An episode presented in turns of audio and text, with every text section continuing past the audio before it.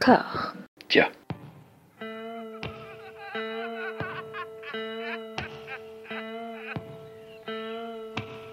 And now for something completely different. Would you like to talk about the meaning of life, darling?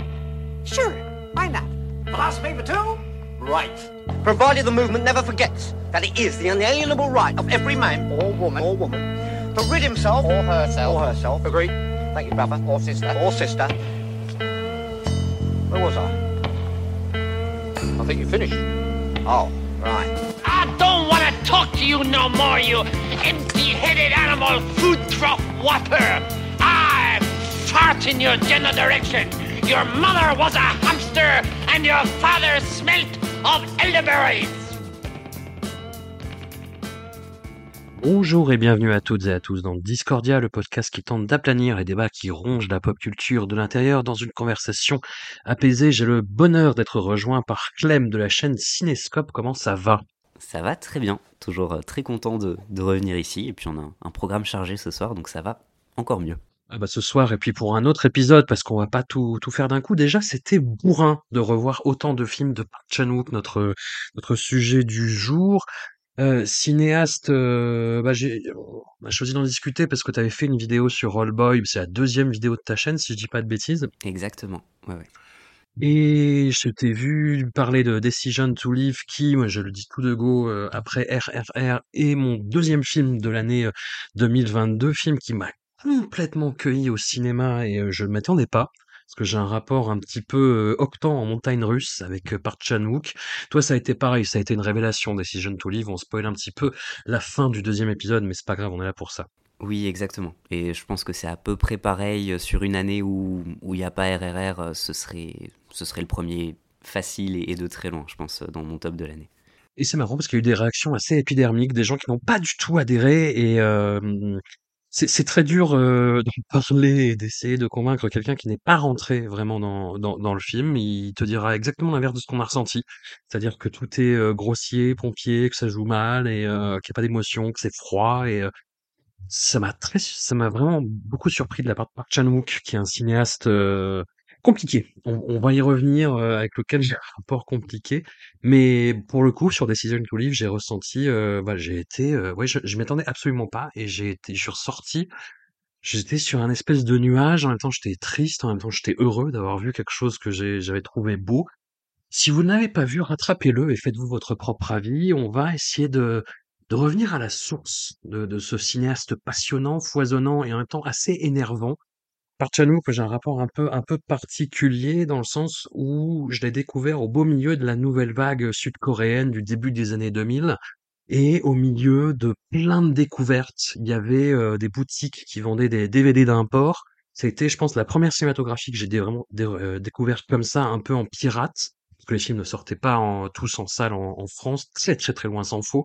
Et j'ai découvert en même temps Lee Chang-dong avec Peppermint Candy, Kim Ki-duk avec des films bourrins comme euh, Lille ou Adresse inconnue, et Chan-wook avec JSA, et pas, pas longtemps après Sympathie for Mr. Vengeance, et puis le choc All Boy, mais on y reviendra.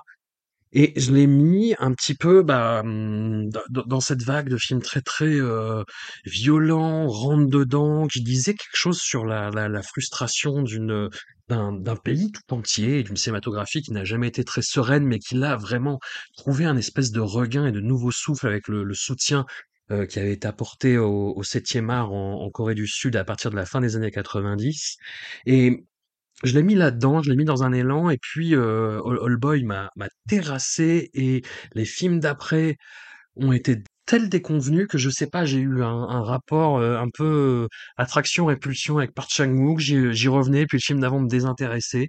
Mademoiselle m'a complètement cueilli euh, avant ça, et Decision to Live là aussi, d'où d'où l'intérêt de revenir là-dedans, et hum, de revoir les films, j'avoue que mon avis a, a changé et je parlais de cinéaste énervant, je crois que cet aspect-là s'est développé. Mais hum, voilà, j'ai un certain grand âge dans le milieu podcastique cinéphile. Euh, Clem, tu es de la génération d'avant et tu as découvert All Boy à l'âge de 15 ans. Et j'aimerais bien savoir ce que ça fait, un film comme ça à l'âge de 15 ans. En plus, tu dis dans ta vidéo que c'est une, il faisait partie d'une série de films qu'on t'avait conseillé pour t'ouvrir un petit peu les, les, les chakras euh, cinéphiles. Voilà, tu as, tu, as, tu as des gens qui ne pensent pas trop à ton bien-être dans ton entourage, apparemment. Alors, exactement. Euh, c'est vrai que bah, c'est une petite anecdote que, que je raconte en vidéo, que j'ai déjà raconté plusieurs fois, mais à 15 ans, donc j'arrive tout juste au lycée, je me fais un, un très très bon ami. Et son grand frère était vraiment le pur produit des vidéoclubs, qui allait toujours dénicher des, petites bizarreries et qui nous conseillait des choses à voir. Et je me souviens, il m'a donné une clé USB avec quatre films dessus. Sur cette clé USB, il y avait euh, L'échelle de Jacob, il y avait L'antre de la folie et euh, Angel Art et du coup Old Boy. Donc ça faisait quand même quatre immenses claques pour, euh, bah, pour quelqu'un qui connaissait rien du tout à un cinéma un peu différent. Et j'ai commencé par Old Boy. Et franchement, ça a été. Enfin, ça m'a roulé dessus. Je, je m'attendais pas du tout à une expérience aussi extrême. Et même si, euh, bah, voilà, à cet âge-là, euh, mon pote me dit, tu vas voir, c'est quand même un petit peu hardcore, il y a de la baston, la fin elle est choquante. Oui, d'accord, mais je m'attends pas à quelque chose comme ça, quoi. Et vraiment, je pense que ça a d'abord été un choc d'écriture, parce que tout, simplement, je maîtrisais pas le langage cinématographique. Et euh, c'est quelque chose qui m'a marqué en revoyant le film plus tard, à quel point j'étais totalement passé à côté du, de l'aspect virtuose de la mise en scène, de, tout le reste. C'est vraiment juste l'écriture et l'histoire qui m'a marqué, et la, brutalité de, de, ce que ça racontait, l'immoralité totale de, jusqu'à la fin. C'est cette destruction de, de, la figure héroïque, de, de l'idée de vengeance qui est... Bah, tu perds totalement l'aspect héroïque que t'attends, un peu cathartique, quoi. Donc, euh, donc non, un vrai traumatisme, euh, quelque part dans le bon sens du terme. Et je pense que ça a beaucoup joué dans mon rapport au cinéma parce que j'ai tendance à, à, toujours être en quête du prochain film qui va vraiment me, me briser comme ça. Et c'est une quête qui, du coup, ne finit jamais et qui est de plus en plus dure avec le temps qui passe parce que bah, plus ton magazine des films choque, plus c'est dur de, de, te faire secouer. Mais ça a énormément compté dans, dans ma vie cinéphile. Quand je l'ai vu au cinéma, All Boy, j'avais 24 ans et c'est devenu mon film préféré pour euh, au moins les, les cinq années euh, suivantes. Mmh. C'est, je l'ai revu pour l'occasion, je l'avais pas revu depuis quand même, je dirais, euh, ouais, au, au moins 5-6 ans. Et j'étais frappé de quel point je connaissais le film presque par cœur, toujours. Moi, c'est, c'est le, le premier souvenir que j'ai. Tu vois, j'ai toujours é- é- écrit et apprécié le cinéma. euh, en, en termes de sensations et d'émotions. Et là, je voyais vraiment une maestria se déployer, que ce soit, bah, je voyais justement tout, toute la mécanique des plans, du montage, de l'adéquation avec la musique qui est folle. Et le, le film a été une expérience sensorielle, vraiment, au point où cet aspect choquant, moi j'ai juste vu ça, que de, de la fin, de la révélation finale, comme, oui, je sais pas, une, une touche de, de maîtrise de plus. C'est et en plus, tiens, je te mets un petit taquet à la fin, tu vois. Et à la revoyure, et en voyant surtout les films précédents de, de Park Chan-wook, tous les aspects que je trouvais un petit peu grotesques et presque ratés dans All Boy m'ont un peu pété à la gueule et euh, le côté un petit peu petit malin aussi m'a m'a plus euh, frappé. Mais on y reviendra, on, on y reviendra et voilà, je suis un petit peu. Et comment t'as découvert la suite de la filmographie de Park Chan-wook du coup? Euh, Je l'ai fait forcément dans le désordre. J'ai après Old Boy, j'ai cherché un petit peu ce qu'il avait fait. Euh, on m'avait dit que c'était une trilogie de la vengeance, mais je voulais voir autre chose, voir dans d'autres registres que ça donnait. Donc j'ai vu Thirst vraiment juste après. Pour le coup, il m'a au premier visionnage, je spoil pas euh, ce que j'en ai pensé après, mais au premier visionnage, il m'a vraiment perdu. Je, je savais pas du tout ce que j'étais en train de regarder, si j'appréciais, si j'appréciais pas. Euh, j'ai été vraiment perplexe devant Thirst au, au, premier visionnage. Et quelques mois plus tard, il y a Stalker qui est sorti au cinéma. Donc, euh, donc j'ai eu mon premier euh, Park Chan-wook sur grand écran, Stalker, et à partir de là, j'ai à peu près tout refait euh, par ordre chronologique, mis à part, mis à part Trio, dont on, dont on va parler, que, qu'en fait j'ai découvert là pour l'occasion. Oui, bah pareil. Bah écoute, on, va entrer dans, dans, le vif du sujet. Park Chan-wook a commencé comme euh, assistant réalisateur, critique, et il s'est lancé. Il a eu un faux départ, on va dire, dans, dans sa filmographie. Euh, je, le- je le dis d'autant plus volontiers que lui-même le présente un petit peu comme ça. Il a fait un premier film en 92, mais sa carrière n'a commencé vraiment de, de réalisateur qu'en 97. Mais en 92, il fait un premier film qui s'appelle The Moon is a Sun's Dream. Enfin, ça, c'est la traduction euh, anglaise. Je vais pas faire l'affront d'essayer de lire le, le titre coréen, mais c'est la traduction euh, bah, qui est tirée euh, d'une ligne de dialogue du film. Et film que j'ai découvert pour l'occasion. Et c'est co- c'est compliqué, hein, de Moon is a Sun Dream, mais pour résumer, on voit quelques germes du style Park Chan-wook, que ce soit en termes d'écriture, ce, mélange de, de, de, de, premier degré, et puis derrière, tu fais un petit gag parce que eh, j'assume pas. Et le côté mélange des genres, le côté j'ai envie de tout mettre dans la mise en scène, et euh, voilà. Et alors, c'est une intrigue qui est très nébuleuse en plus. C'est une histoire de de, de, de gangster qui tombe amoureux de la femme de son patron et euh, il s'enfuit, elle est défigurée, prostituée, puis rencontre un photographe. Il y a un motif du, ménage à trois, faut- faute de meilleurs termes, qui s'installe. De deux garçons, une fille, une dynamique relationnelle un petit peu étrange, un petit peu heurtée. Tu parlais tout à l'heure de euh, cinéma de petit malin. C'est vraiment moi ce que ça m'inspire euh, quand, je vois euh, Moon is the Sun's Dream. C'est un, un jeune réal, parce que ça se sent, la, la jeunesse et l'inexpérience dans, dans sa mise en scène, c'est maladroit. Les, dialogues sont vraiment ultra appuyés. C'est même. euh, ça, frôle la parodie, mais rarement en assumant. Comme tu le disais, il y a les petites touches d'humour qui essaient de euh, un petit peu dédramatiser, mais, quand ça essaie d'être sérieux, c'est vraiment mal écrit. J'ai d'ailleurs été assez surpris au niveau de la, direction des acteurs. Je trouve que c'est quand même un domaine qu'il va par la suite maîtriser à merveille. Là, ça part dans tous les sens. Connais pas suffisamment la, la filmographie des, gens qui, sont là-dedans, savoir si c'est des bons acteurs à la base ou pas. Mais en tout cas, il, il les dirige vraiment pas à leur avantage c'est assez étrange parce que quand le film commence, il y a ce côté, euh, le jeu sur, la perspective. On voit la même scène d'abord euh, de la perspective du, personnage principal, ensuite de, l'actrice, enfin de l'acteur et euh, et ensuite de l'actrice. Je me suis dit, ok, il y a, quelque chose, il y a une vraie envie de faire de la belle image, mais en termes de narration, c'est vraiment compliqué. C'est confus au possible. On voit vraiment pas où ça veut, où ça veut venir. Il y a un côté euh, soap opéra, je trouve, qui, qui est vraiment marqué. Euh, que ce soit dans les décors en carton, dans la musique, qui est probablement le- la pire chose du film. Vraiment, la musique, c'est une horreur. Euh, je suis allé voir sur IMDB, j'ai vu que le compositeur a rien fait d'autre. Et je me dis, c'est peut-être une très bonne nouvelle. Tu vois, dans le film suivant, j'ai vu un saxophone, j'ai fait merde, c'est reparti. Exactement. Vraiment, c'est cette musique de, de, de film érotique euh, qui passe à 2h du matin sur la TNT, quoi. C'est catastrophique. Donc il y a plein de choses comme ça qui font vraiment peur.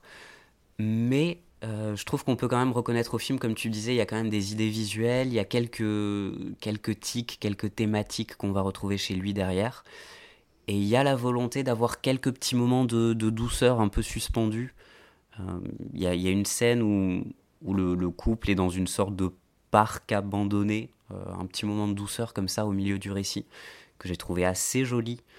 Et l'envie à la fin de...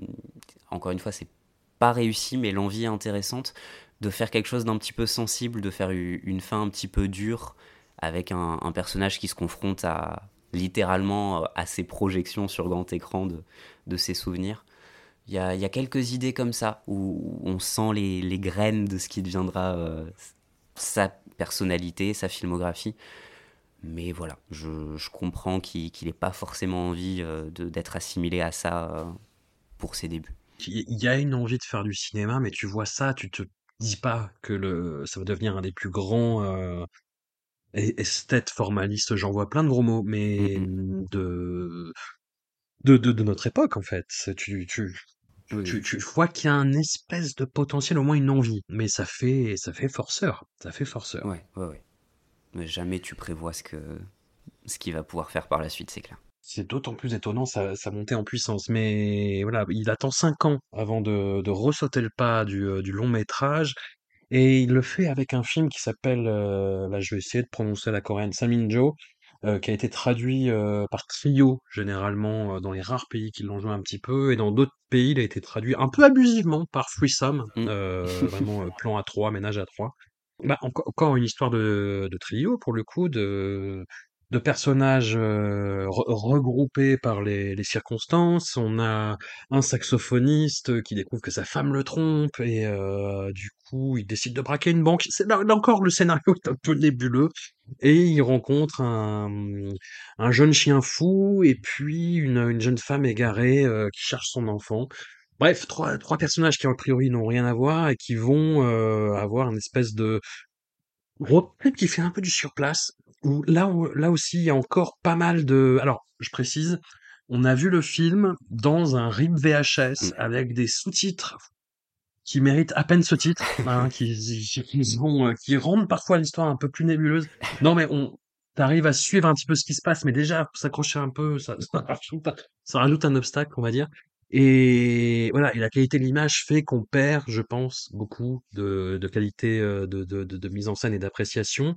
Mais ça s'est un peu arrangé au niveau de la direction d'acteur.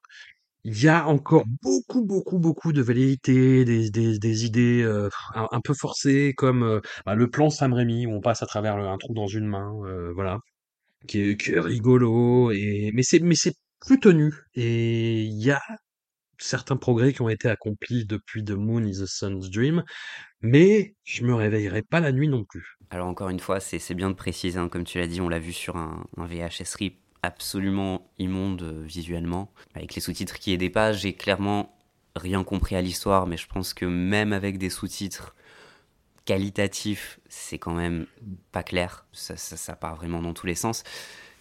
De par la qualité euh, esthétique, c'est encore plus difficile d'apprécier les, les trouvailles visuelles, parce que c'est quand même bah, moche ce qu'on voit à l'écran.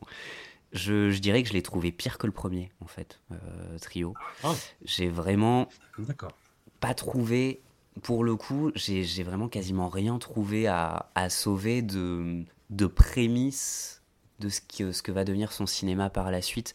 Il y a bien quelques petits dé- décalages comiques avec un, humour noir, des tentatives en tout cas, d'humour noir pour désamorcer les situations. Il y a euh, à nouveau cette intrigue euh, de gangster qui, qui vient au milieu, on sait pas trop pourquoi.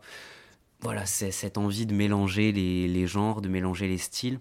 Mais là où sur le, le premier, à la limite, t'avais un côté film noir un petit peu plus prononcé, qui fonctionnait de loin. Là, vraiment, je vois pas, je vois pas grand chose à sauver. euh, je pense à, il y a toute une, une séquence de, de course poursuite, alors fusillade avec de très grands guillemets. C'est pas mieux filmé qu'un épisode de Rex. hein. Enfin, c'est, c'est catastrophique euh, la manière dont il le met en scène. En fait, je, je vois rien du tout à sauver euh, de manière rationnelle. Tu, tu me montres le film, tu me dis pas que c'est Park Chan-wook.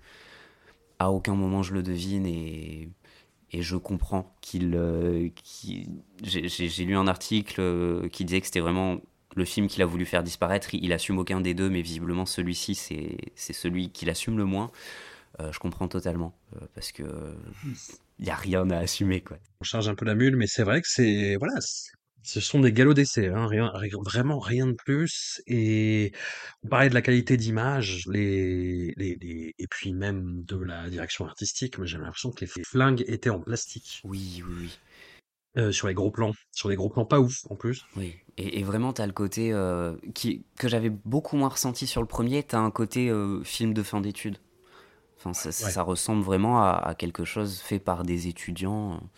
On dirait pas du tout un projet où, où des, des pros euh, du cinéma ont bossé dessus. Ça, paraît improbable. Alors on arrive en 1999 et peut-être peut que la carrière de, de Park Chan-wook, le Park Chan-wook qu'on connaît, euh, commence vraiment avec ce court métrage Judgment. Quel drôle d'objet, j'allais dire, parce que c'est un, film qui s'inspire d'un authentique fait divers, l'effondrement euh, d'un toit de magasin, et où en fait on va suivre, j'allais dire une victime. C'est un corps qui est réclamé par deux familles différentes. Et mmh, à travers cette situation qui est un petit peu déstabilisante, Park Chan-wook va partir Dans moi, ce qui me pétrifie un petit peu dans dans son cinéma, j'avais parlé dans l'épisode précédent avec Jérémy sur le le cinéma d'horreur des années, heu, 2020, qu'il y avait une méchanceté qui se Mmh. dégageait et là, j'en vois une aussi qui est pas piquée des vers. Parce que dans le cinéma de Park Chan-wook, il y a un humour noir qui est très déstabilisant, qui va très loin qui part sur des idées, heu, qui sont quand même, heu, un peu fucked up et qui va pousser dans un endroit absurde, grotesque, là où on est submergé par l'horreur et c'en est un exemple, heu, criant, même. Mmh. Ah, complètement. Moi, c'est un humour que j'apprécie énormément, qui pousse tellement loin le malaise et vraiment le le paradoxe pour pour le spectateur de de chercher à avoir ce côté poil à gratter, quoi. C'est désagréable et en même temps, on peut pas s'empêcher d'avoir un sourire ou de rire à un moment ou à un autre. Heu, je trouve que sur Judgment, il l'assume totalement et là, ça fonctionne, quoi. Il y a au tout début du cours, il y a il y a ce moment où les 2 familles comparent les photos et on bah, voilà, on a le corps défiguré où chacun essaie de de convaincre que, bah, non, ça ressemble plus à ma photo. C'est vraiment, c'est c'est d'une cruauté absolue et je je trouve ça vraiment hilarant. Le coup de le je sais plus si c'est une marque ou un tatouage qu'elle a sur la jambe. Ils disent: «Ah bah voilà» et ce qui se passe après. Oui, voilà, c'est terrible. C'est c'est terrible. Et puis, il va pousser ça jusqu'à la, chute, euh, ou sans, la dévoiler, parce que je trouve que ça vaut vraiment le coup de le, découvrir. Et puis, il est trouvable très facilement sur, euh, YouTube. La chute va pousser cette logique euh, de, méchanceté et d'absurde tellement loin. Alors, ça, peut totalement déranger, on peut être totalement réfractaire à, ce style d'écriture, mais il trouve quelque chose qui- qu'il va développer par la suite, peut-être avec plus d'équilibre, parce que là, effectivement, je comprends l'idée de, euh, la méchanceté pure par moment, mais ça, ça fonctionne. Il, trouve quelque chose qui fonctionne, et il trouve un autre point qui, en termes de, technique pure, fait plaisir à voir, c'est enfin son rapport à la musique. Euh, après euh, deux partitions inaudibles, là, il, arrive, je trouve, enfin à savoir comment bien utiliser de la musique avec cette musique classique très douce qu'il utilise en décalage complet, euh, bah, décalage avec la cruauté de ce que ça raconte, l'absurdité de ses personnages et la douceur de la musique. Je trouve que ça, crée quelque chose de, vraiment plaisant.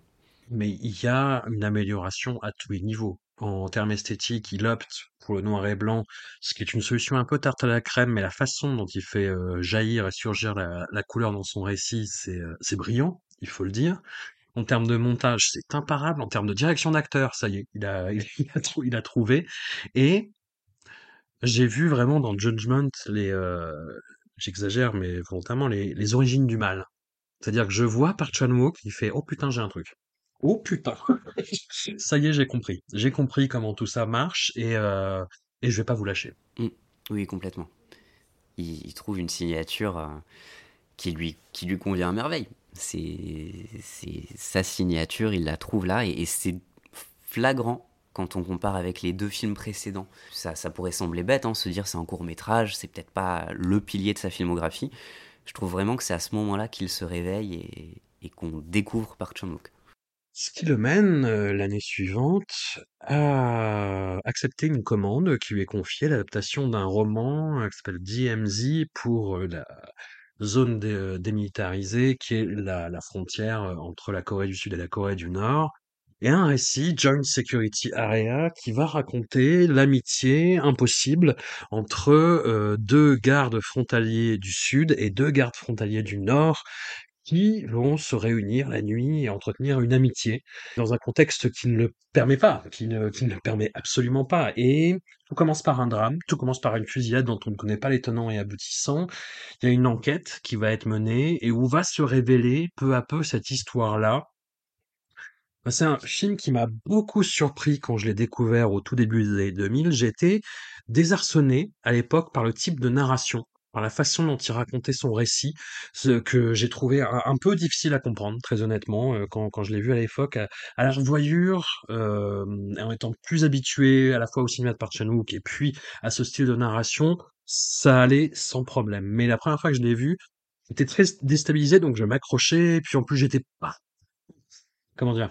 Il y avait le personnage de l'enquêtrice qui me passionnait pas non plus. Je voyais qu'il y avait beaucoup plus d'enjeux, heu, du côté des, des suspects et la deuxième partie du film te satisfait à ce niveau-là. Il y a de la rétention et tout d'un coup, tu arrives dans quelque chose qui en plus est assez étonnant chez chez Park Chan-wook, c'est, heu, mais qui était en germe dans ses 2 premiers films donc c'est ce 1er degré très très émotionnel, très sensible, très romantique. J'ai envie de dire, même s'il y a pas du tout d'histoire, heu, de de sentiments amoureux, mais c'est un sentiment amical qui est tout aussi fort et qui est décrit de façon tout aussi forte et à l'époque, j'ai hurlé sur les toits partout à qui voulait l'entendre que c'était un chef-d'œuvre absolument indémodable. Je suis un peu revenu là-dessus, voilà, parce que maintenant il y a des des, mmh, comment dire? Des des automatismes, des gimmicks de scénario de de Park Chan-wook qu'on connaît, que je repère et je fais: «Ah, coquin» et et puis la première partie, ouais, moi, me pêche un peu. Tu vois, il y a les les acteurs américains sont mauvais, mais bon, ça, c'est le lot de de beaucoup de films, heu, coréens, malheureusement et je trouve que ça met un petit peu trop de temps à à révéler ce projet-là et mmh, voilà. Mmh, mmh mh. Oui, oui, complètement. Heu, pour les les acteurs américains, ça me fait un petit peu penser, heu, bah, dans le cinéma indien quand il y a des personnages indiens heu, anglais pardon, très souvent c'est catastrophique. C'est vraiment la le même niveau de jeu. C'est un film que j'ai revu pour l'occasion, parce que je l'avais vu il y a assez longtemps.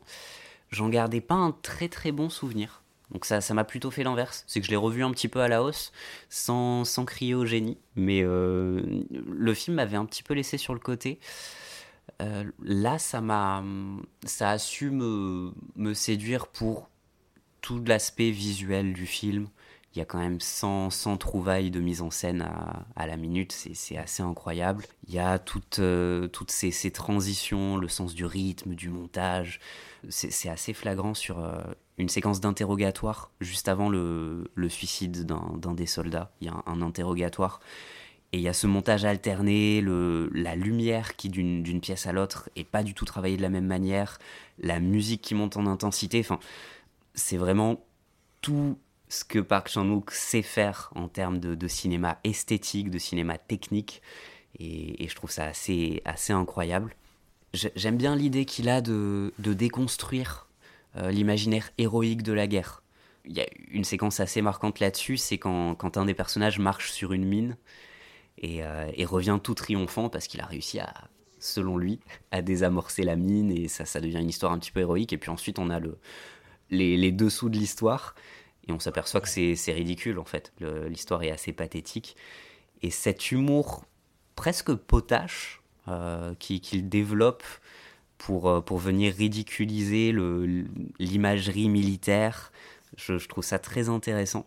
Heu, c'est d'autant plus intéressant quand on voit, heu, le sérieux avec lequel ce genre-là est traité dans dans la plupart des cinémas aujourd'hui. On a du mal à se défaire de de la glorification, heu, du militaire donc c'est quand même très, très appréciable et je trouve que le film a a quand même une grande qualité, c'est de réussir à être humaniste sans faire des grandes leçons de morale. Heu, il y a cette idée de, de paix entre les 2 nations, en tout cas de complicité et d'amitié profonde entre des soldats ennemis, sans, heu, avoir besoin de grands monologues sur, heu, sur, l'appel à la paix, l'humanité, tout ça, tout ça et je trouve ça toujours appréciable qu'un film ne prenne pas son spectateur pour un un enfant à qui il a besoin d'asséner une leçon de morale.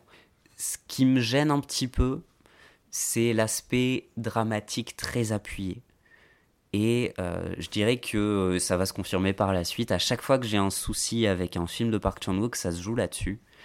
C'est la ligne très fine entre son amour du drame, du choc et le moment où ça devient complaisant et tire-larme et c'est une ligne qui est vraiment complexe, qu'il peut franchir très facilement.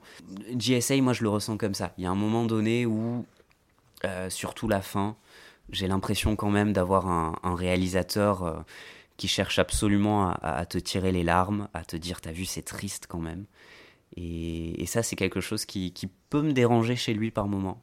À mes yeux, JSA, c'est le plus maladroit dans ce registre-là. C'est peut-être aussi parce que c'est celui qui s'assume le plus ouvertement comme étant un drame, mais mais je trouve qu'il manque encore pas mal d'équilibre du côté de l'écriture sur ce registre dramatique. En train de me demander si cet équilibre-là ne jouait pas aussi sur, la direction d'acteur.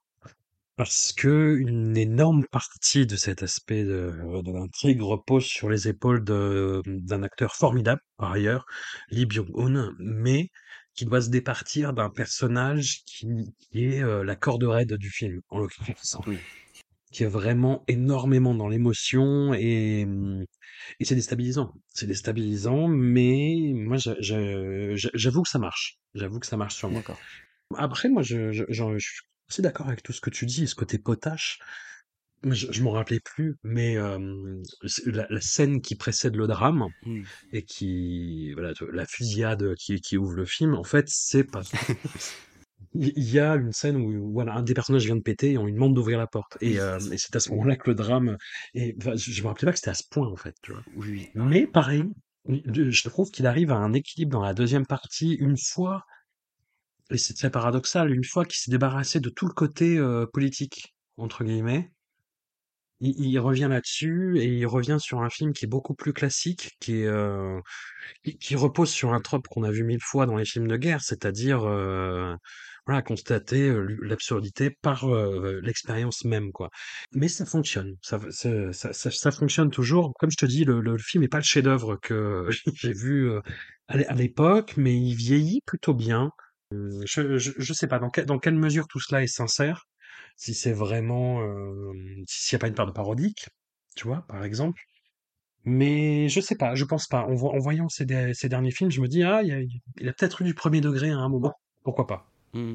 Oui, complètement. Mais c'est, heu, je suis je suis assez d'accord aussi sur l'idée d'une deuxième partie qui tient bien mieux la route. Faut quand même le dire, il il faut un moment avant de rentrer dans le film, dans la narration, avant qu'elle vienne te prendre. Moi, j'ai j'ai un souci vraiment avec le la fin du film, où ce ce renversement dramatique de de l'enquêtrice qui vient et qui dit: «Au fait, il y a une différence sur les dépositions». C'est tellement gros, c'est tellement attendu. C'est un peu le moment où où le film me perd, alors que, heu, toute la deuxième partie est quand même très, très bien tenue et heu, voilà, je viens chipoter un petit peu, hein, sur sur cette fin parce que je trouve ça dommage de perdre l'équilibre, heu, si proche de du but. Mais mais la deuxième partie est quand même bien, bien mieux rythmée, bien mieux tenue et et voilà, c'est une réussite globale. Nous arrivons en 2002 avec le premier volet de ce qui sera la trilogie de la Vengeance, Sympathie for Mister Vengeance. Film qui a été très compliqué à revoir. Dont je gardais un souvenir, heu, désagréable, mais sub subversif, transgressif et puis encore une fois, moi je l'ai découvert, bah, en plus là, c'était vraiment, heu, dans dans dans dans le creux de cette vague-là, au milieu d'au d'autres films coréens très énervés, où il y avait vraiment une revendication, heu, une réécriture de une réinterprétation de l'histoire en disant: «Bah, maintenant on a le droit de raconter tout ce qu'on a vécu, on a le droit d'exprimer tout ce qu'on ressent et putain, on en a gros sur la patate, quoi». Mmh. Et Sympathie for Mister Vengeance, je l'ai pris vraiment à l'époque dans cette énergie-là. C'est ça faisait partie d'un tout. Ça faisait du sens par rapport à à tout ce cinéma-là et tout ce mouvement et tout ce qui se passait. Je l'ai acheté en DVD, import à l'époque, je l'ai vu une fois. Je ne l'ai plus jamais revu jusqu'à, heu, avant-hier et je m'en rappelais très bien. Je m'en rappelais je m'en rappelais très bien. Heu, pas de tout évidemment, mais heu, tout tout ce qui m'avait gêné à l'époque était toujours là et c'était pire. C'est-à-dire que c'est un film volontairement et presque cyniquement désespéré. Qui va broyer du noir, qui va t'enfoncer dans la merde, puis qui va appuyer sur ta tête avec son talon.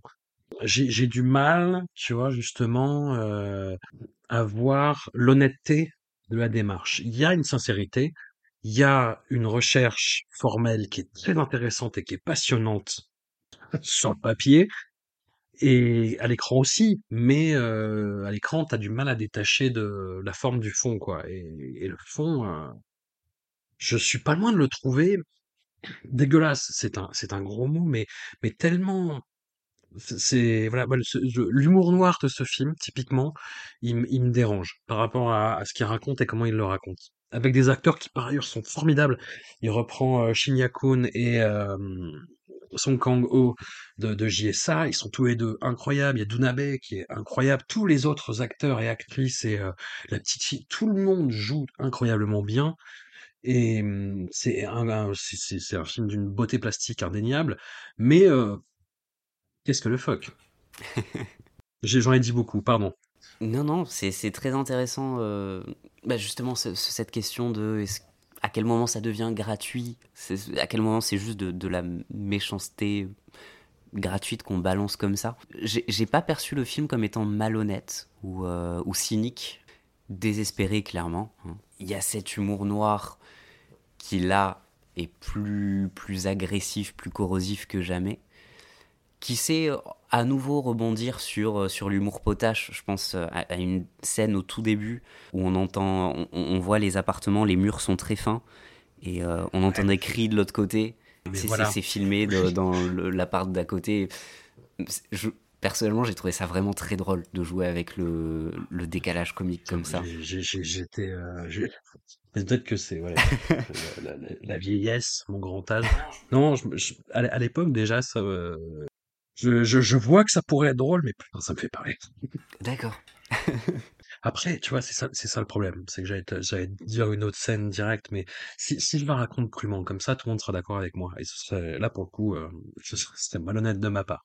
Mais hum, il se permet beaucoup de choses, de très mauvais goût. Mm. Et, et c'est volontaire, que ce soit mauvais goût, c'est affiché, c'est je t'emmerde, c'est tu vas faire quoi? Grosso modo, ce film.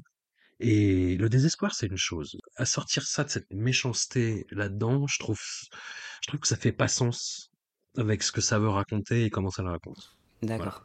Je, dans la, la gratuité, le mauvais goût, et je pense que ça, je, je vois personne pouvoir euh, venir défendre ça. Il y a, il y a le personnage, euh, le fameux personnage qui a un problème mental qu'on va retrouver plusieurs fois dans le film. Voilà, ce, personnage-là, par exemple, c'est pour moi le moment où on touche un mauvais goût où il n'y a rien à sauver. Et je vois vraiment pas ce qu'il ce qu'il vient faire dans le film. C'est tu vois, c'est les quelques scènes où où pour moi ça commence à devenir trop aussi. Euh, c'est vraiment dès qu'il y a ce personnage-là. Pour le reste, je, je trouve qu'il arrive quand même à avoir un, un équilibre sur la, une cruauté suffisamment assumée pour qu'elle euh, pour qu'elle reste un jeu en quelque sorte, un jeu de mauvais goût, mais, euh, mais que je trouve assez stimulant. Pour le film, ce qui m'a vraiment marqué, c'est sa froideur. C'est vraiment, tu, parlais en introduction de, et j'ai entendu ça hein, comme critique sur Decision to Live, de dire c'est trop froid, on ressent rien. Bah dis donc, euh, à côté de Sympathy for Mr. Vengeance, euh, Decision to Live, c'est très chaleureux quand même. hein. parce que là, on est sur une froideur, sur quelque chose de, de mécanique. Euh, et même dans la mise en scène, c'est très, par rapport à ce que son cinéma va être par la suite, c'est quand même très statique, euh, très alors contemplatif, c'est peut-être un gros mot, mais il y a ces, longs plans fixes euh, à l'usine, par exemple. Il y a ces longs moments où la caméra juste ne bouge pas. Euh, il va soigner l'esthétique, il, assume vraiment un, rôle de grand technicien, encore plus qu'avec JSA. Mais cette lenteur, elle m'a vraiment frappé à revoir le film. Surtout quand tu vois à quel point euh, ce qu'il va faire par la suite est quand même assez surexcité. Là, on a une, euh, lenteur, même un, un côté euh, dans la narration très décousu, mais voulu. hein. Il y a, ces ellipses, notamment sur toute la partie où on, s'attend à voir le, plan pour comment ils vont enlever la petite. Et hop, en une ellipse, elle est dans l'appart. Ça y est, on a, sauté ça. Ce jeu sur la temporalité, je l'ai trouvé très intéressant. Et il, mène au décalage euh, sur l'enquête qui va suivre, avec une enquête vraiment très anti-spectaculaire. Alors c'est peut-être euh, un pur hasard, mais je, je peux pas m'empêcher de me demander, sachant que Memories of Murder est sorti juste un an plus tôt, dans quelle mesure euh, l'enquête anti-spectaculaire qui n'aboutit à rien, ça l'a influencé? Euh, je sais qu'ils ils s'apprécient beaucoup et qu'ils ont pu travailler ensemble Ouais, c'est le même acteur. hein. et, et en plus, voilà, de, de, de reprendre Song Kang-ho qui est à nouveau extraordinaire. Euh, ça, ça rajoute au, au parallèle que je trouve assez intéressant. Mais euh, là où Memories of Murder a, a un fond euh, qui est désespéré mais qui a une vraie humanité, là c'est, désespéré, c'est froid et ça, ça ne sauve rien du tout dans l'humanité. Avec, cette bascule que je trouve très intéressante dans les personnages principaux, parce qu'on va passer de, de, ce personnage muet qu'on pense être notre personnage principal à Song Kang-ho, qui, devient quasiment le nouveau euh, personnage principal en, deuxième partie. Je me suis dit d'ailleurs que euh, Badlapur de, de Sri Ram Raghavan euh, avait dû passer par là à un moment donné dans ses inspirations de d'utiliser un, un anti-héros vengeur et d'essayer de, de nous retourner la situation pour qu'on voit juste l'horreur de, de la vengeance et, et le concept d'absence de moralité totale en fait. On est obligé d'avoir de l'empathie un petit peu pour les deux et en même temps c'est horrible ce qui se passe jusqu'au encore une fois une chute terrible et là encore c'est à débattre mais je, je trouve que l'humour noir et la cruauté de la chute ça je, je trouve ça assez extraordinaire. Autant j'ai pas mal de réserves sur le film dans, dans sa froideur, dans, dans sa lenteur, autant là encore la, la fin me vient me cueillir complètement. Ce qui est d'autant plus sagouin, c'est que cette froideur et cette lenteur, ils s'en servent justement pour te pour t'amener à, à, toutes ces saloperies qui se passent dans, la dernière partie en fait. Et Exactement. Il, il les transforme en armes hein, et c'est du cinéma de pur dispositif et c'est très malin et c'est très bien fait. Mmh. Et ce qui est terrible avec Song Kang-ho, c'est que c'est un acteur qui est particulièrement prompt à, faire passer de l'émotion, à être très, euh, à être très émouvant. Moi, je trouve, euh, moi, Song Kang-ho, euh, je sais pas, c'est, c'est peut-être à force de le voir maintenant, mais tu vois, juste l'entendre bredouiller, ça me passe les larmes aux yeux, tu vois. Et là, dans ce film, il est désincarné, il est froid, il est mort à l'intérieur, et il le fait très bien. Et c'est absolument terrible. La, la, la, séquence où il, il torture euh, Duna, séquence dégueulasse, la séquence où il torture euh, Dunabe et euh, tout en regardant les polaroïdes de sa fille morte. Ouais. C'est euh, c'est une performance d'acteur. Il fait un truc que moi je trouve dégueulasse, mais il le fait incroyablement bien. Et c'est d'autant plus terrible. Et voilà, Park Chan-wook a transformé euh, son Kango en arme, quoi. Complètement. Et, tu vois, cette séquence-là où, où tu as aussi la partie où il va ouvrir au, livreur qui apporte le repas. Encore une fois, le, décalage de te mettre face à une situation atroce qui est vraiment à la limite du soutenable et de venir apporter une touche d'humour de très mauvais goût au milieu, il y a quelque chose, je me dis, il y a très très peu de cinéastes qui, qui auraient osé faire ça. Et ce mauvais goût-là, je le trouve quand même assez extraordinaire. Vraiment, la, séquence a tout pour te traumatiser, et plutôt que de rajouter une couche de violence, venir rajouter une, une couche d'humour, ça la rend bien pire que ce qu'elle était avant. C'est quand même extraordinaire. Ah ouais, t'es en train de... Non, tu n'arriveras pas à me convaincre. Mais tu... tu, as, tu, as, tu as de bons arguments. Mais non, euh, tout, tout, la, la, question est en train de devenir le, podcast Discord dans son ensemble. C'est est-ce que je suis en train de vieillir, d'être trop vieux pour ces conneries? Mais après, ça fait écho à mes préoccupations par rapport à toute cette vague de films vraiment euh, méchants et hargneux qui arrivent sur les écrans euh, peu à peu. Mais je, je, je vois que euh, voilà, c'est c'est pas un signe du temps. Il y avait déjà ça à l'époque, et déjà à l'époque, ça m'avait marqué. Comme je disais, c'est un film que j'ai jamais revu. Mais euh, oh, très bien, très bien, très bien, très très bien, par Chanouk, mais euh, mais, mais problème tu, quand même. Tu vois par rapport à cette question-là, parce qu'effectivement, mm. je, bah, sur les, les, épisodes sur les films d'horreur, je, j'écoutais et, et, je réfléchissais un petit peu à ça. Je suis vraiment d'accord qu'on voit cette méchanceté de plus en plus. Je dirais que la différence, c'est que récemment, euh, elle me semble quand même beaucoup plus gratuite, ou en tout cas euh, balancée de manière... Euh, il faut un effet un petit peu choc, c'est, c'est du pur style, mais il n'y a rien derrière. Là où chez Park Chan-wook, j'arrive à avoir une, une volonté d'auteur et, et, quelque chose d'un petit peu plus stimulant quand même que juste je te balance ça, ça va te mettre mal à l'aise et puis c'est tout. quoi. La question se pose toujours avec la pièce maîtresse à la fois de sa filmographie, de la trilogie de la vengeance et du cinéma des années 2000 dans son ensemble, euh, cet objet complètement dingue qui est toujours aujourd'hui euh, All Boy. Mm. Et que j'ai donc revu pour l'occasion et euh, expérience très étrange, expérience très très étrange. Je vais pas, je vais pas vous mentir parce que ça correspond en fait à une bah, une époque très très très particulière euh, et ça m'a remis à cette époque-là. Vraiment, c'est c'est vraiment Madeleine de Proust euh, intégrale. Comme je disais, le le film à l'époque, c'était, heu, moi c'était une valse. Je me mettais Old Boy et heu, c'était un mouvement, heu, continu d'une fluidité, heu, artistique, esthétique absolument parfaite, Mmh. où tous les éléments choquants de mauvais goût participaient d'une pure, heu, expérience sensible et à la à la revoyure avec le regard plus blasé et puis en ayant vu la suite de la carrière de Park Chan-wook Heu, je reconnais toujours une maîtrise hallucinante et bluffante et qui sera d'autant plus, heu, éclatante que, il y a il y aura 2 remakes dont on parlera après, heu, et qui ont essayé de reproduire, les éléments, heu, forts du film et qui lui trottinent derrière, mais, heu, de façon mais lamentable. Bref, je spoil encore, mais, mmh, oui, je suis je suis plus réservé pour des points qu'on va développer. Est-ce que toi tu l'as revu pour l'occasion ou? Oui, oui, oui, je l'ai revu et pour, euh, pour la petite anecdote personnelle, je le regarde au moins une fois par an, voire deux. Donc, voilà.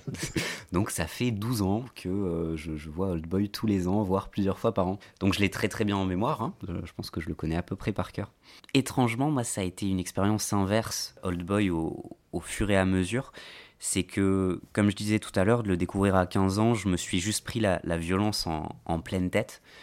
Euh, la violence de, de l'histoire, encore une fois, de, de la chute traumatisante. Et à quel point, c'est ce que j'allais te demander, à quel point la chute ça joue là-dedans? Elle est, bah forcément, elle décuple le truc. Enfin, il y a quelque chose de, en termes de, de choc pur. Dé- déjà pour la résolution de pourquoi il a été enfermé, bon, c'est un premier choc. Mais je dirais que ce qui m'a le plus choqué au, au tout premier visionnage, c'est vraiment la, la toute toute fin. Ce qui arrive après, la décision euh, morale ou, ou complètement immorale d'ailleurs, euh, que, Oui. que, que le personnage doit Morale, oui. prendre. Ça, c'est quelque chose qui, qui m'a vraiment terrassé. Je, je m'attendais pas à une violence psychologique du- d'une telle ampleur. Et du coup, c'est plutôt l'effet inverse. C'est que plus j'ai revu le film, bah, en approfondissant euh, mes connaissances sur le cinéma, en ayant une, une plus grande cinéphilie, plus je revois le film et, et plus j'ai le sentiment de, de ce que toi tu disais sur ton, ton premier ressenti, de juste avoir un, un défilé d'une démonstration technique et artistique et je, vois rien à, retirer dans le film en fait. L'aspect grandiose de la mise en scène, c'est d'une fluidité incroyable.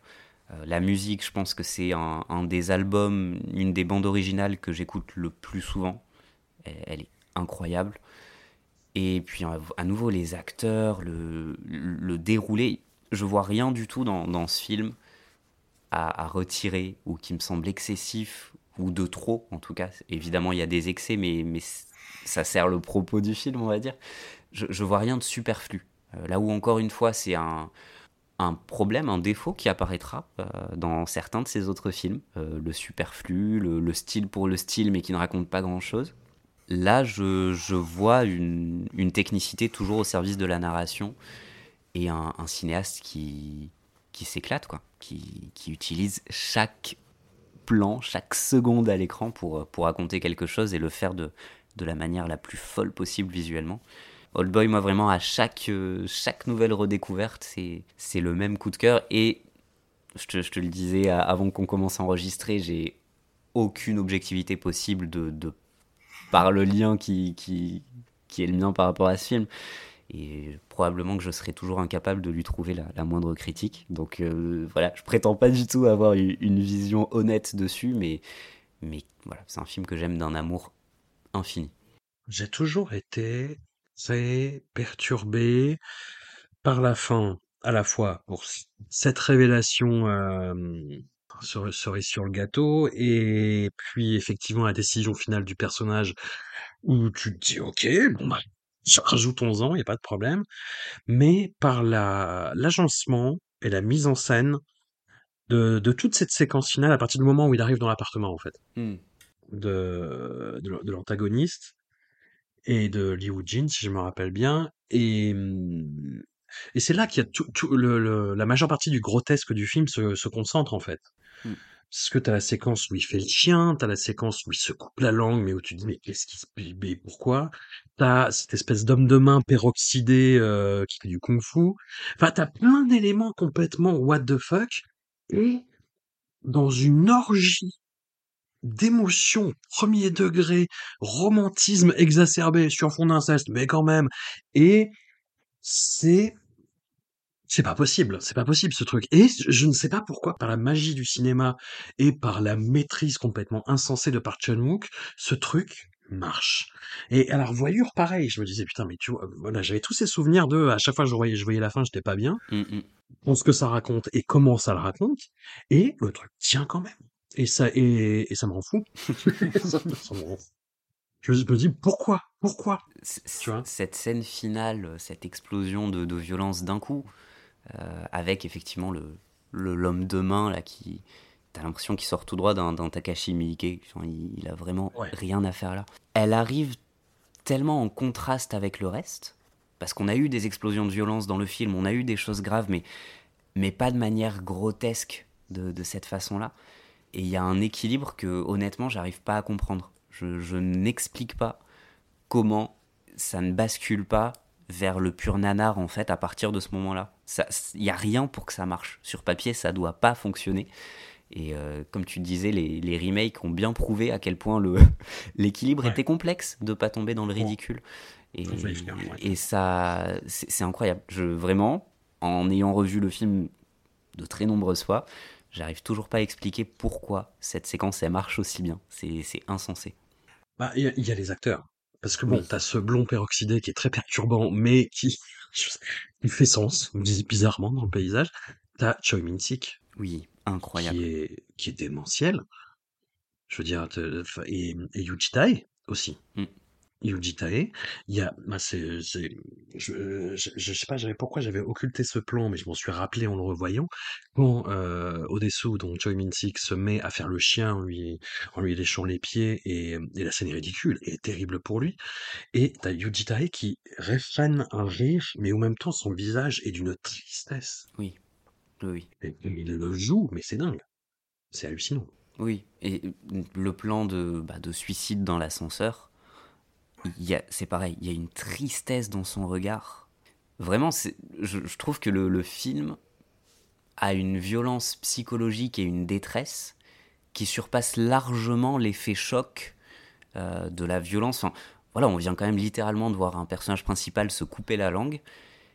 Et ce qui me détruit le plus, c'est la tristesse au fond des yeux de, de l'antagoniste en plus. On n'est pas censé avoir autant d'empathie envers lui, surtout après ce qu'il nous a raconté. C'est c'est pas normal. Ouais. Et, et en même temps, il le- il l'incarne tellement bien, c'est c'est déchirant. Et du coup, à la revoyure, avec mon jugement moral de, de daron à la con là, bah justement la, la, révéla- la grande révélation euh, du voilà du de la machination euh, finale de, de l'antagoniste. Je marche sur des œufs pour pas spoiler alors que bon voilà. Mais la façon dont c'est fait, en termes de montage, de, de crescendo, d'utilisation de la musique, du petit euh, je te mets un enregistrement euh, du truc avant de partir. euh, je vois, je voyais, je voyais, je voyais le, le truc avec le recul, tout en ayant pris cette scène absurde là, et j'ai quand même eu un petit va te faire foutre, tu vois. va, va te faire foutre euh, Park Chan-wook, et, et pareil pour la toute fin. Pareil pour la décision du personnage, qui est encore une fois, ça passe parce que Choi Min-sik le joue de façon, mais voilà la seule façon, je pense, dont on peut jouer cette scène impossible à jouer. Et parce que le- les cadres, parce que la lumière, parce que la photo, parce que la neige, parce que la musique. Mais va te faire foutre quand même. tu vois Ouais. Va te faire foutre. Ouais, après c'est c'est quelque chose, c'est c'est une question intéressante aussi en termes de de ressenti personnel, euh, purement subjectif, Euh, le lien à, à la parentalité. C'était c'est déjà une question que je me suis posée d'ailleurs sur le sur le précédent, hein, sur Mr Vengeance, où euh, bah, la, mort de la petite fille, c'est quelque chose qui j'imagine. Je, je peux vraiment pas du coup me mettre dans, cette situation-là, mais pour un, pour un parent doit être beaucoup plus violente à encaisser et où en tant que spectateur qui qui se représente pas forcément là-dedans, ça vient peut-être moins me chercher dans mon intimité et moins me secouer euh, dans mes représentations personnelles, effectivement. On a beaucoup parlé dans l'épisode de Nick Fury qu'on avait consacré à Volte-Face de, John Woo, du pouvoir de la mise en scène et de, de, de l'effet amplificateur du cinéma pour faire passer des intrigues complètement absurdes. Et tu vois, je voyais l'intrigue de All Boy se, se dérouler et euh, rien ne tient debout, rien n'a de sens. Tu vois, des, des, des trucs d'hypnose, de Mm, oui, et quand- comment il retrouve les euh, la, sa geôle à partir des, des, des raviolis. Enfin bon, bref. Ah, Tu vois, tu- tout est complètement tiré par les cheveux, rien n'a de sens et le film te le fait avaler, complètement. mais dûment quoi. Oui, oui. Ce qui est assez intéressant d'ailleurs, je ne sais pas si tu as eu l'occasion de lire le, le manga dont il, est, dont il tire son film. Il prend quand même pas mal de liberté et euh, le, le manga est beaucoup plus terre à terre euh, dans, dans sa représentation, dans, dans le déroulé de l'enquête. Beaucoup moins choc aussi d'ailleurs. hein. Pas mal de. Sur Oui, t'as pas du tout cette pas révélation à la fin, Qui, qui, ouais. qui ont été changées. Mais c'est intéressant parce que c'est vraiment un, un choix délibéré d'aller chercher quelque chose de plutôt rationnel, une enquête très bien tenue mais, mais crédible, d'en faire une absurdité absolue et, comme tu le dis, de, de réussir à nous le faire avaler parce que la, la mise en scène fait que, euh, franchement, il pourrait te. N'importe quel twist à la Shyamalan complètement pété, il pourrait te le faire avaler. quoi. C'est c'est la puissance de son cinéma. Voilà, voilà pour All Boy. On va parler des, des remakes qu'il qu'il y a eu. Et bah, on va commencer par le, remake non officiel de 2006, remake euh, indie, signé par un espèce de, de salopard sur lequel tu as fait une vidéo euh, qui s'appelle Sanjay euh, Gupta et qui est un spécialiste euh, d'une sous-catégorie qu'on a appelée les Bollycat, c'est-à-dire des remakes Bollywood de films de films américains ou d'ailleurs hein, des remakes non officiels, bien évidemment, avec beaucoup de, de, de licences poétiques. Et ce qui est, et donc Zinda, qui date de 2006, reprend complètement l'intrigue de All Boy, mais ce qui est très étonnant par rapport aux autres films de, Sanjay Gupta, bon, c'est pas, pas non plus un, un chose de la mise en scène et qui met beaucoup de personnalité dans ses films, je vais pas dire ça, mais Zinda, c'est celui où il reprend le plus d'idées, enfin, c'est, des limites parfois au, au cadre et au plan près, quoi. Oui, on est sur euh, un copier-coller, euh, alors mal copié, mais on est sur un- une copie assez impressionnante. Ce qui, est paradoxal, effectivement, comme tu le disais, quand on regarde ces autres euh, remakes euh, slash plagiat, j'a- j'avais parlé en, vidéo de, son remake de, Reservoir Dogs, mais qui, va pas mal piocher chez Usual Suspects et euh, pas mal d'autres films aussi d'ailleurs. Mais, mais justement, ce qui le caractérise normalement, Gupta, quand il va piller allègrement, c'est qu'il il s'inspire de plusieurs films. C'est très rare qu'il ne pioche que chez un seul film. Et du coup, il, va tellement citer, dirons-nous, euh, d'autres cinéastes que euh, on n'arrive pas à se dire qu'il a vraiment tout copié chez quelqu'un. Il a, pioché, et puis à la fin, en général, on a un, un pot pourri d'influences euh, plus ou moins assumées. Avec Zinda, il se concentre quand même énormément sur le style de, de Park Chan-wook. Et il, il en fait un décalque euh, avec un, un filtre bleu euh, assez immonde. hein. Ça, c'est sa spécialité, les, les filtres euh, dégueux. Donc, en général, c'est plutôt vers le, le jaune orangé, voilà, très très laid. Là, on est sur du, du bleu. c'est Enfin, je sais pas, je sais pas qui a eu ce, ce parti pris. Enfin, c'est lui, hein, mais pourquoi? Qui, qui lui a dit que c'était une bonne idée? C'est c'est assez révélateur à quel point on peut copier quelqu'un et faire n'importe quoi avec, quoi. Souvent, quand on parle d'une bonne adaptation, j'ai tendance à citer Watchmen en disant voilà comment faut pas faire, alors qu'il copie case par case, il raconte pas du tout la même chose. Euh, bah, ici, c'est un peu la même chose. Voilà comment faut pas faire non plus. Euh, il copie euh, du plan par plan et il arrive à faire un film catastrophique euh, qui raconte vraiment pas la même chose.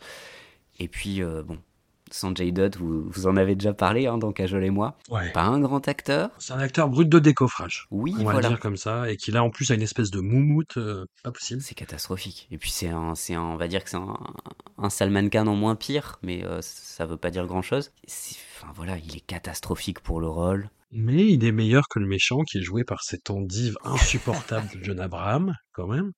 Euh, oui, oui. Et pourtant j'ai, une, une sympathie malsaine pour John Abraham, parce qu'il est tellement pas bon que je le trouve presque attachant. Mais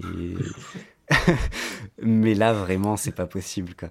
Ouais, j'ai ça avec euh, Schroff. Ah oui. Et, oui. ouais. Bah, c'est devenu un peu le même registre, hein, tous les deux. Ouais, ouais, complètement, complètement. Et hum, ce qui est assez euh, cruel, c'est quand on n'en a pas parlé, euh, parce que bon, tout le monde en parle un petit peu, mais dans, la- dans All Boy, il y a le, il y a le fameux plan séquence de la, la baston euh, au marteau Ah là là. contre bah, Odessu, contre, euh, je sais pas, euh, 50 hommes de main. Et Sanjay Gupta et Sanjay Dutt essayent de, de faire leur version et euh, oh mon dieu, oh que c'est gênant. Que tu vois, tu vois le truc commencer, tu fais oula, oula, non, non, non, fais faites pas ça les gars. Oula, oula, non, oula, c'est ouf, ou que c'est laid. Ouais. Mon dieu que c'est laid. Ah oui. Et ce qui est très étonnant, c'est que la révélation finale de All Boy n'est absolument pas possible dans un film euh, Bo- Bollywood euh, milieu des années 2000. Ouais. Ce, ce serait toujours pas possible aujourd'hui, hein, mais, mais là encore moins. Et ce qui est marrant, entre guillemets, c'est qu'il arrive à te faire une fin qui est pas loin d'être aussi glauque.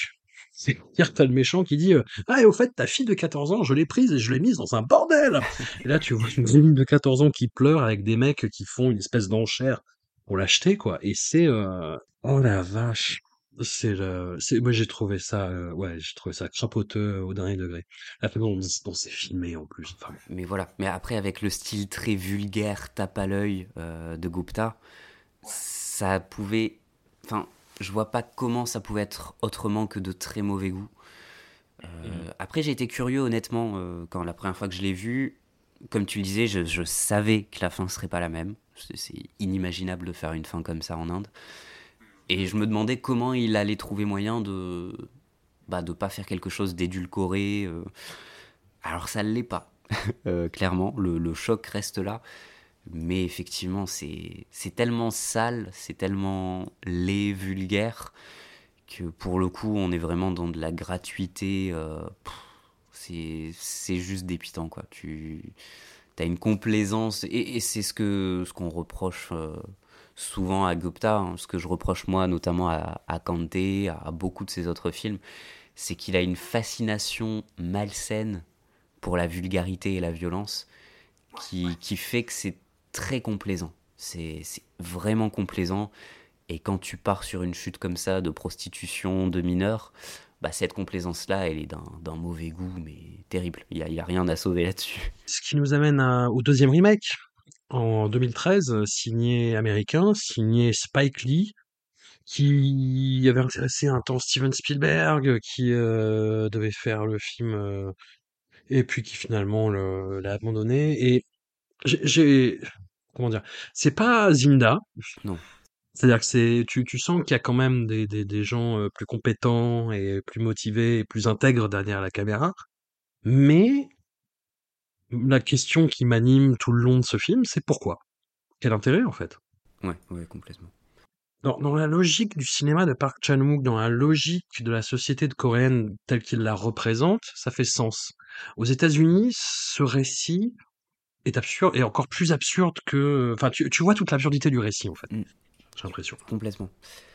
Il y a, il y a cet aspect-là, effectivement, où culturellement, j'arrive pas à imaginer pourquoi. Qu'est- Qu'est-ce qui motive euh, une équipe hollywoodienne à venir chercher cette histoire autre que euh, ça a marché, c'est dans une autre langue et comme on sait pas lire les sous-titres, on, on a besoin que ce soit dans notre langue. Qu'est- Qu'est-ce qui peut animer un projet pareil? Et je trouve que le résultat bah, est vraiment ce que ce qu'on peut attendre d'un remake hollywoodien de Old Boy. C'est décent sur le plan technique. euh, Spike Lee, c'est pas, c'est pas un tâcheron, il sait ce qu'il fait. Mais bah, ça, c'est vide. C'est vide de sens. Euh, même quand il y a des, des jolies réussites techniques, bah, je trouve que c'est une, une jolie coquille vide. Pour le coup, ce que je trouve vraiment profondément mauvais, euh, ça se joue encore du côté du casting. Euh, Josh Brolin, c'est peut-être pas, c'est peut-être pas Dutt, mais c'est quand même pas bon du tout. Euh, je, le, je le trouve vraiment pas bon dans ce film-là. J'ai l'impression tout le long d'avoir une version à la fois allégée, euh, aseptisée de, du film de Park Chan-wook, qui par moments tombe aussi dans la citation quand même, hein, qui, qui ne peut pas s'empêcher d'essayer de faire pareil, de reproduire à nouveau le, l'exploit de la scène du couloir se pose. Euh, c'est cette question-là, qu'est-ce qu'on en fait? Euh, bon, Je trouve que ce qu'il en fait est pas franchement intéressant. C'est compétent techniquement. Oui, voilà. mais tu n'as aucune, aucun zeste de l'émotion qu'il peut avoir dans l'original, qui encore une fois est complètement hypertrophié et absurde et grotesque et tu vois que les, les, les, les gars qui attaquent Choi Min-sik, euh, enfin tu sais, ils attendent à tour de rôle et puis ils dansent un petit peu autour de lui en attendant et c'est un peu grotesque, mais t'as la musique, t'as l'énergie de la scène, t'as l'énergie de Choi Min-sik qui fait tout.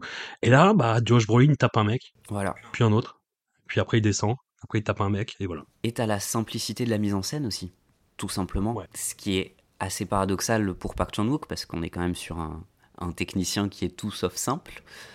Mais cette scène-là, il a très bien compris que pour qu'elle ait cette violence-là, pour qu'elle ait l'impact qu'elle a, il faut un, un dispositif très simple. Et, là où Spike Lee va essayer de faire quelque chose de beaucoup plus extravagant, beaucoup plus technique, bah ça donne juste une scène plate euh, qui a pas d'enjeu. Où euh, effectivement, voilà, c'est un, mec qui tape plein de mecs, comme on en a vu mille fois euh, au cinéma. Et voilà, quand tu dis techniquement compétent, je pense que c'est vraiment la morale du film. C'est c'est techniquement compétent, mais je vois rien d'autre d'intéressant. Ça marque ni la carrière de son réalisateur. Ça, peut plaire à personne en fait. Si, si t'as vu l'original, tu vas voir que c'est une, une version aseptisée qui n'a pas d'intérêt. Si tu l'as pas vu, je suis pas persuadé que cette version-là va vraiment avoir euh, le choc espéré euh, sur toi. Donc, euh, donc c'est un film qui sert pas à grand chose. J'aime à penser que de, chaque film on, on peut retirer quelque chose, mais là vraiment, je, je vois pas grand chose à en retirer. Mais écoute, c'est, je vais avoir euh, grosso modo les mêmes arguments sur le, le film, est la participation de, de Park Chan-wook à l'anthologie euh, 3 extrêmes. Alors, euh, les... il y a eu deux anthologies de, de ce type-là euh, dans les, dans les années 2000. La première, c'était sorti en France le titre Trois histoires de l'au-delà, et c'était des, des, des projets de production euh, panasiatique, en fait, avec euh, bah, trois moyens-métrages de trois réalisateurs de nationalités différentes. Le premier était plus axé sur la, peur, sur euh, l'angoisse, les fantômes, et celui-là, bah, comme son, titre Trois extrêmes essaye de l'annoncer, sur une plus grande radicalité. Alors on a un sketch japonais de Takashi Miike qui joue sur euh, bah, ce, côté euh, fantastique, grotesque, assez, assez mutant, assez barré, assez effrayant dans lequel il était à cette époque-là. Ça, ça fait penser un petit peu à son sketch pour l'anthologie euh, Masters of Horror aussi. C'est pas mal.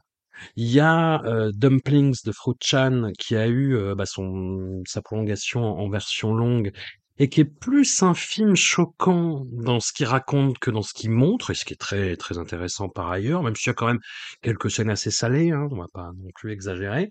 Et puis, au milieu de ça, on a notre, euh, notre bon Park Chan-wook qui retrouve collaborateur essentiel que je n'ai pas mentionné, mais qu'il a, avec qui il a collaboré à partir de All Boy, qui est euh, le directeur de la photographie, Chung Hoon Chung, euh, ou Chun Chun Hoon plutôt, et qui devient un élément clé de son cinéma. C'est-à-dire que je pense au, au Park Chan-wook à partir de All Boy, je pense à cette photo absolument magnifique, qu'il pleuve, qu'il neige, qu'il vente, qu'il pleuve des grenouilles. Euh, Quelle beauté, quelle beauté euh, que, que ces images-là. C'est un chef opérateur qui après a fait quelques petits détours par, euh, par Hollywood, qui a fait euh, bah, notamment Last Night in Soho. On pense ce qu'on veut du film, mais la photo est quand même magnifique. Oui. Et bah voilà, quand même.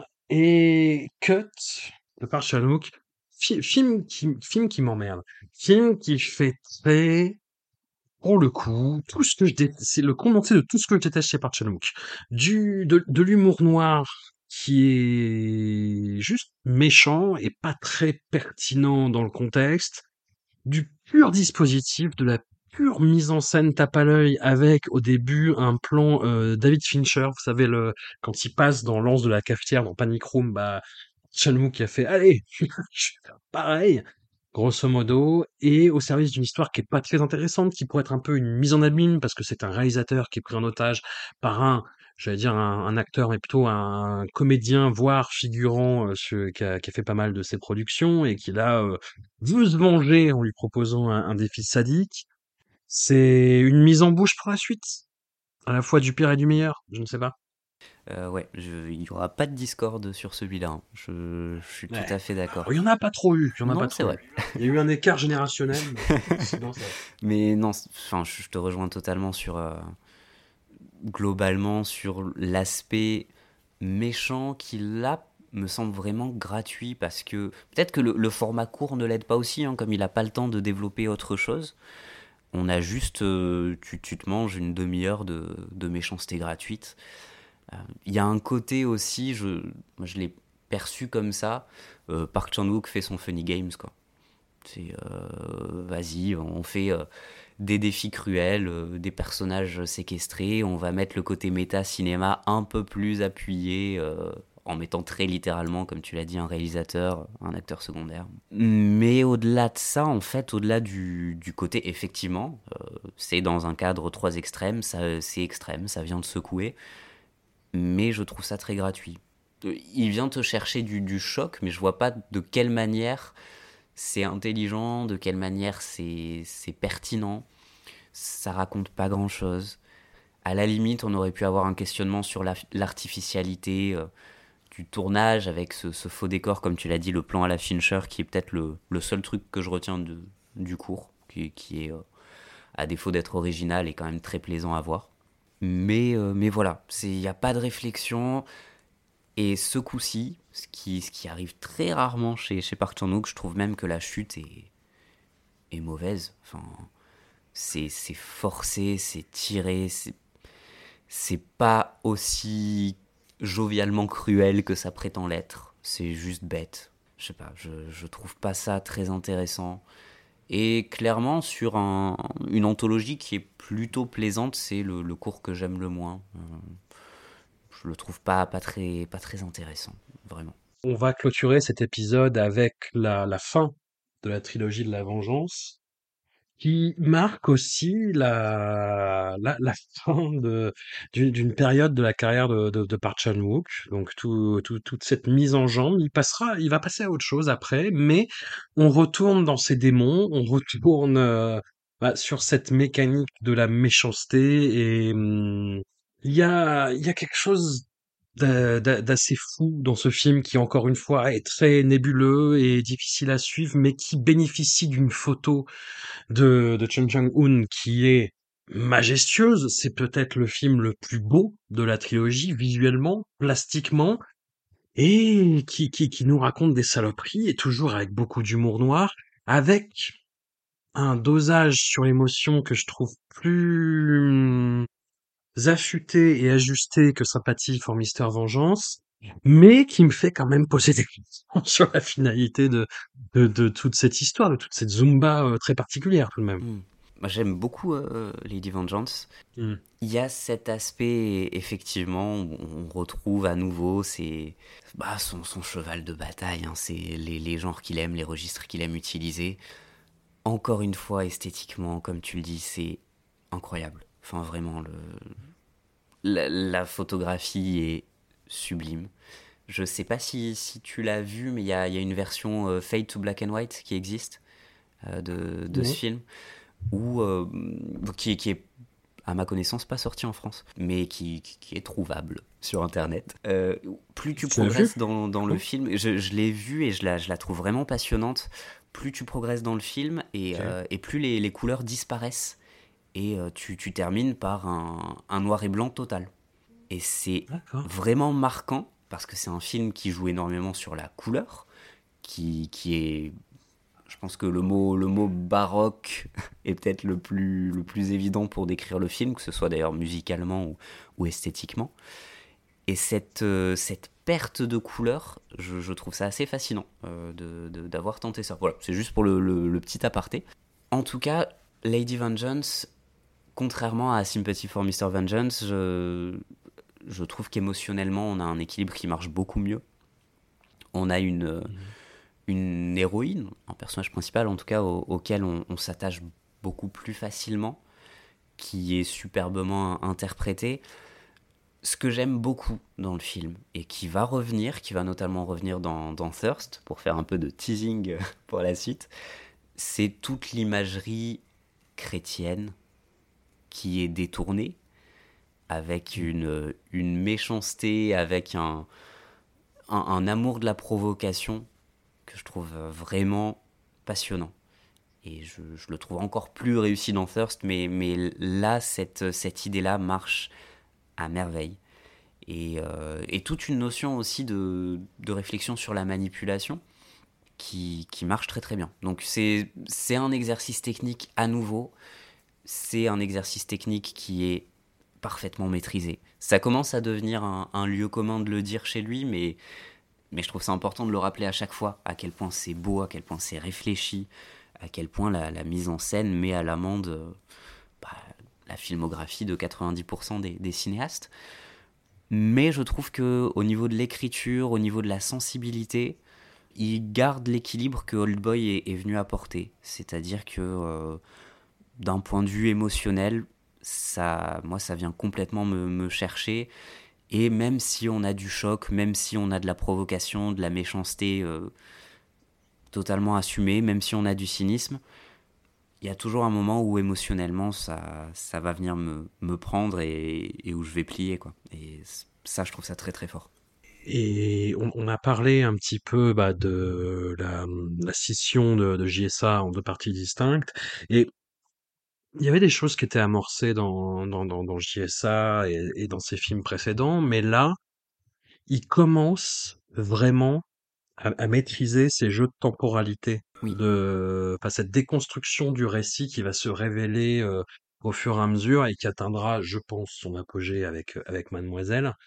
Mais là, il commence, il commence vraiment à toucher sa bille, en fait. Mm. Oui, complètement. Il, maîtrise mieux le, rythme aussi mm. que, bon, Old Boy, pour le coup, euh, je trouve qu'il y avait déjà un, rythme très bien tenu.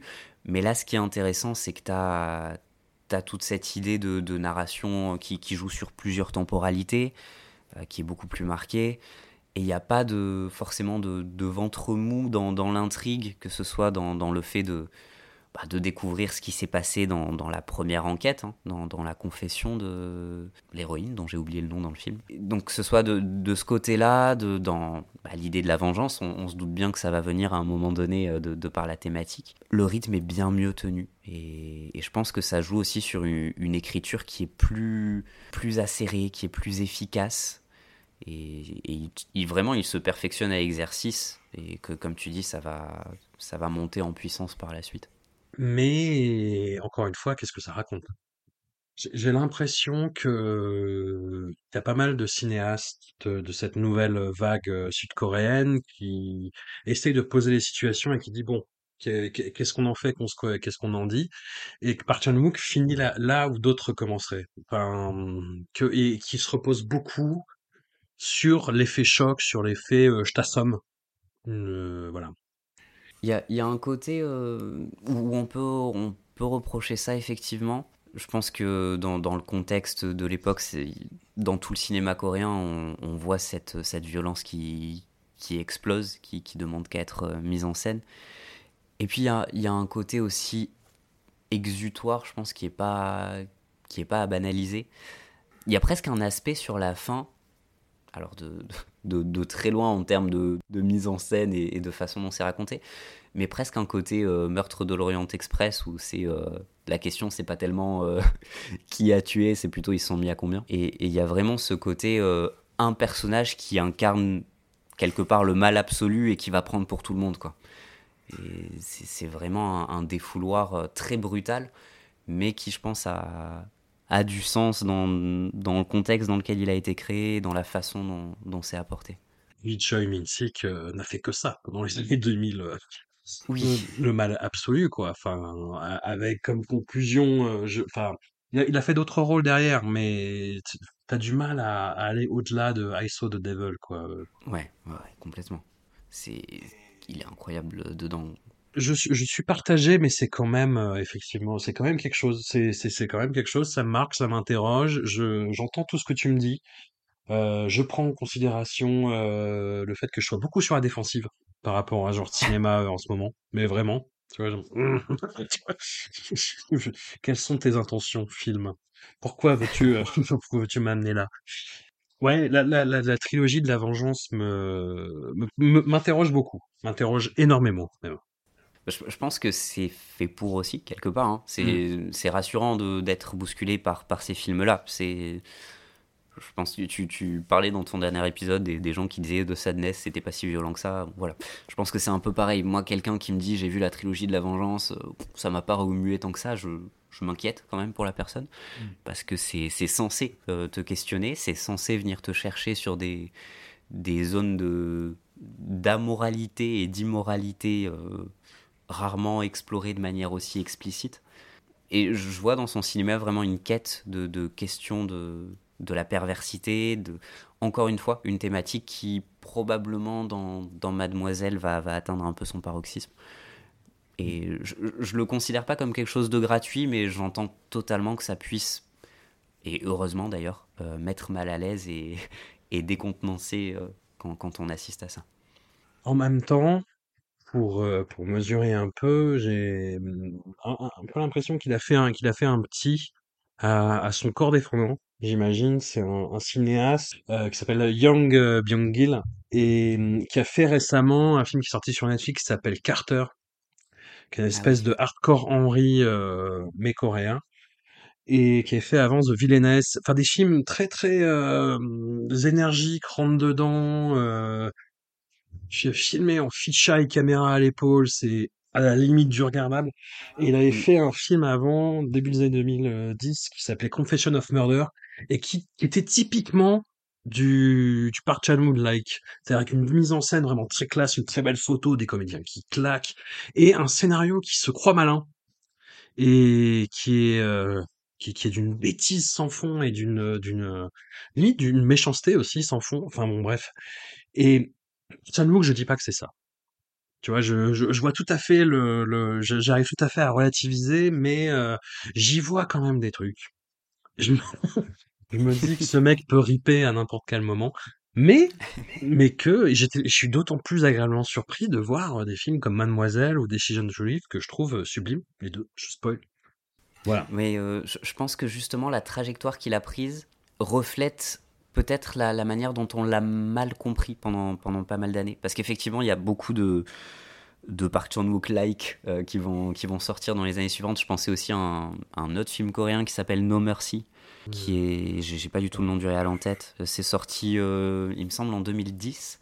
Alors, autant dans la mise en scène, il n'y a pas du tout l'élégance et la classe d'un Park Chan-wook. Par contre, il y a ce côté enquête euh, un peu violente, lourde psychologiquement, avec une, euh, une chute censée euh, vraiment te, te traumatiser, et qui est très gratuite. La, la chute est vraiment du... Je trouve que ça relève de, de la bêtise à un moment donné, quand, quand c'est juste euh, une gratuité sans, sans objectif derrière. Il me semble que ce qu'on a sous-estimé, et d'ailleurs on n'en a pas parlé tant que ça aujourd'hui encore, c'est la douceur paradoxale du, cinéma de Park Chan-wook.